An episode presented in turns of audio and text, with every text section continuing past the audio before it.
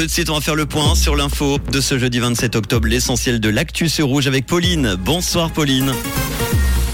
Bonsoir à tous. Restructuration chez Crédit Suisse. Près de 2000 postes seront supprimés en Suisse. Santé publique, économie et médecine s'allient à Lausanne pour mieux se faire entendre et des nuages attendus demain matin.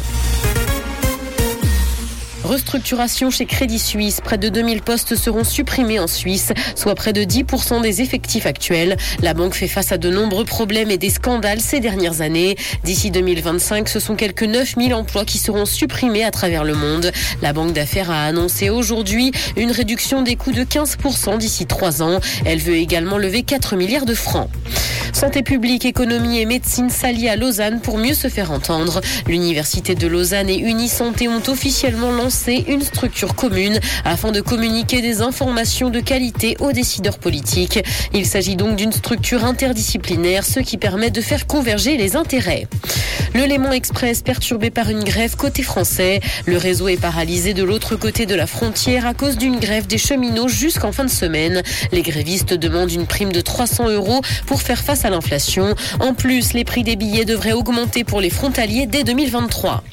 Dans l'actualité internationale, climat, les gouvernements ne sont pas à la hauteur pour une majorité d'Européens. C'est ce que montre une étude BVA pour la Fondation Jean Jaurès et la Banque européenne d'investissement. Près de 9 Européens sur 10 demandent des changements profonds et une accélération des mesures prises en faveur de l'environnement. Si la tendance est légèrement inférieure chez les Chinois et les Américains, plus de 70% de la population partage cette pensée.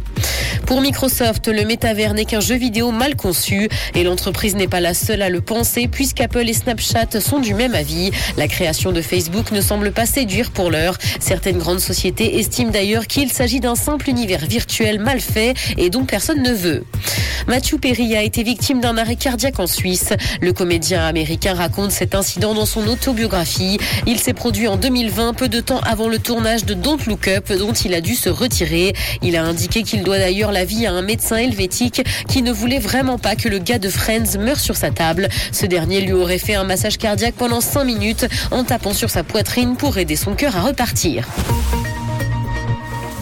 Des nuages sont attendus ce soir et le ciel sera également couvert demain matin. Côté température, le mercure affichera 13 degrés à Nyon et Yverdon, ainsi que 14 à Lausanne et Morges. Bonne soirée à tous sur Rouge.